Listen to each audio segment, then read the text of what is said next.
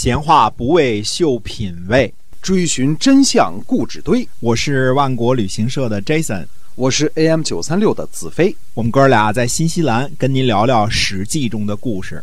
听友们，大家好！您现在呢收听的是《史记》中的故事，我们来跟您讲啊，在那个年代到底发生了一些个什么事情呢？嗯，我们每天呢都会更新，希望您能够持续的关注我们。我们今天啊继续书接上文。嗯，公元前五百四十一年呢，韩起到鲁国、呃齐国和魏国聘问，同时呢通报自己担任晋国执政这事儿啊。那么呃，当然互相大家又是赋诗啊，什么这个这个一些事儿啊，好些好些事儿，省略一千字啊。那么韩起呢到齐国的另外一个差事呢，是去为齐国呢这个。呃，是是为谁呢？为晋平公呢聘娶齐国的少将送聘礼啊！这个晋平公啊要娶这个哎齐国的公主。嗯嗯，夏天四月呢，韩起的儿子韩须到齐国呢迎娶少将。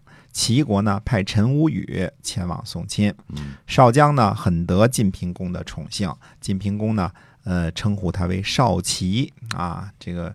齐齐呢，就是这是娘家的姓嘛，对吧？但是他们一家都是姜姓嘛，对吧？同时就称为姜，对吧？什么姜什么姜，哎，称他为少齐啊，这个齐国的这个少夫人的意思啊。那么晋平公呢说陈无宇啊，并非卿士，他送亲的级别不够，就把他扣留在了中都，嗯，直接给。嗯，怎么说呢？拘留了，少将呢就为陈无宇求情。他说呢，送亲的这个队伍啊排错了班次，是因为什么呢？因为晋国派的是韩须，因为韩须呢只是一个公族大夫，而非卿士。那么齐国呢是为了惧怕晋国，所以才调整了送亲的人，这才安排了错了班次。嗯，不过呢，晋平公呢显然这话呢没听进去。既然晋国是盟主，也没考虑什么对等的问题，对吧？无论晋国派谁去迎亲，齐国呢没有卿士级别的前来送亲，就是不对。嗯，这位受宠的少将呢，福气不大，嫁过来不久呢就卒了。那么。呃，鲁昭公呢就前往晋国，因为是在同一年的嘛，对吧？嗯，鲁昭公呢就前往晋国，晋平公呢就派史文伯呢前去推辞，在黄河上就阻止了这个呃鲁昭公前来，说少将呢并非伉俪，就是不是正妻，请不要莅临。那么呃，这个鲁昭公呢就回去了，季武子呢就派人送来了下葬用的丧服，哎，那么晋国的这个书相啊对。晋平公呢就说说陈无宇呢无罪，他说陈无宇有什么罪啊？说国君您呢这个差遣公族大夫去迎亲，齐国呢派遣上大夫来送嫁，还说人家不恭敬，您要求的有点过分。说晋国自己呢也不够恭敬，嗯，而拘捕了齐国的使者呢，那么这就更不恭敬了，对吧？说国君的刑罚过分，怎么样做盟主啊？而且少将呢也说过情了啊。公元前五百四十年的冬天呢，陈无宇才被释放回齐国，等于在这个晋国出了八个月的差啊。对，嗯，四月份嘛，那就到冬天啊。哎，那么郑国的这个派谁呢？派印段前往印前往晋国呢吊唁。那么公元前五百四十年的秋天，郑国的公孙黑呢将要作乱。想除去尤氏而取代他的位子，因为旧伤复发呢，没有实施。他不是前面让这个公孙楚给打伤了嘛，对吧？哎，这时这时呢，不只是诸大夫们想要杀掉公孙黑，就连四世本族的人呢，也要杀公孙黑。可见这位公孙黑呢，这个人缘实在不咋地啊，家族做到这份上，实在是。可悲啊！对，嗯，人都要杀他。哎，这个时候呢，子产呢正在边境上呢。嗯，听说之后呢，怕来不及，就乘坐驿站的马车迅速返回。子产呢，让官吏呢隶属这个公孙黑的罪状，说呢，说伯友之乱的时候，因为要应付大国的事务，所以没有讨伐你。你有乱心，不知厌足，国家呢忍受不了你。你讨伐伯友，这是第一宗罪，和堂兄弟争抢妻子。罪二，呃，勋岁之盟的时候呢，没有邀请你参加，你去强行去参加，这个这是违反了国君的命令。那当时是国君跟大夫们盟誓嘛，对吧？呃，这是罪三，有三宗死罪，哪里还能忍受你啊？不快点去死啊！大刑马上就来伺候。公孙黑呢，再拜其手，就推辞说呢，说我呢眼看朝夕就会死啦，您不要助天为虐呀。嗯子产说呢，说是人谁不会谁谁会不死啊？对吧？是人都要死嘛，对吧？凶恶的人呢，不得善终，这是命。你做的是凶恶的事儿，做的是凶恶的人，我不帮助天，难道还帮助凶恶的人不成吗？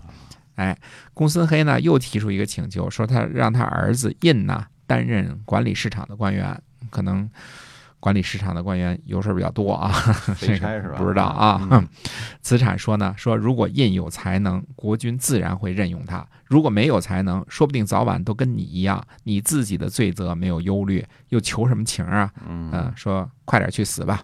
嗯、不死的话，这个司寇呢就来强行治你的罪了。啊七月初一，公孙黑呢上吊自杀，他的尸体呢被曝尸在这个周氏的这个大路上啊，这个曝尸啊，而且呢还在他尸体上这个加了一块木牌写着他这个犯了什么什么罪啊，这个三桩罪嘛，对吧？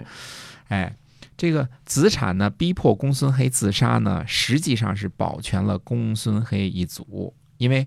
呃，当时呢，这个我们说当时的所谓的忠诚啊，都是对你只对你上一级忠诚。对啊，这个事情我们现在很难想象啊，说这个，呃，这个组里的科员只忠诚于科科长，啊，处长来了说话不算数，这是不可能的，对吧？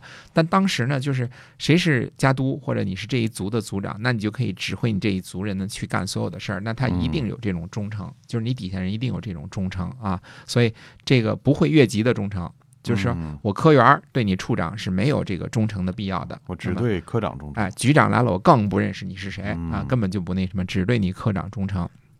那么，呃，逼迫这个公孙黑自杀呢，那么，呃，就实际上是保全了这一族。为什么呢？因为公孙黑如果作乱，可能被杀，对吧？嗯如果其他大夫和四世的族人呢讨伐他，他可能被杀，嗯那他这本族呢肯定是跟着遭殃，对对吧？嗯那么，因为呢，公孙黑呢是四世的家督，他的族人一定会誓死追随他的，这是没有什么可可那什么的啊。对，哎，怎么样都是一个灭族的罪官，还还管理市场的官儿，还还想这个当当什么城管是吧？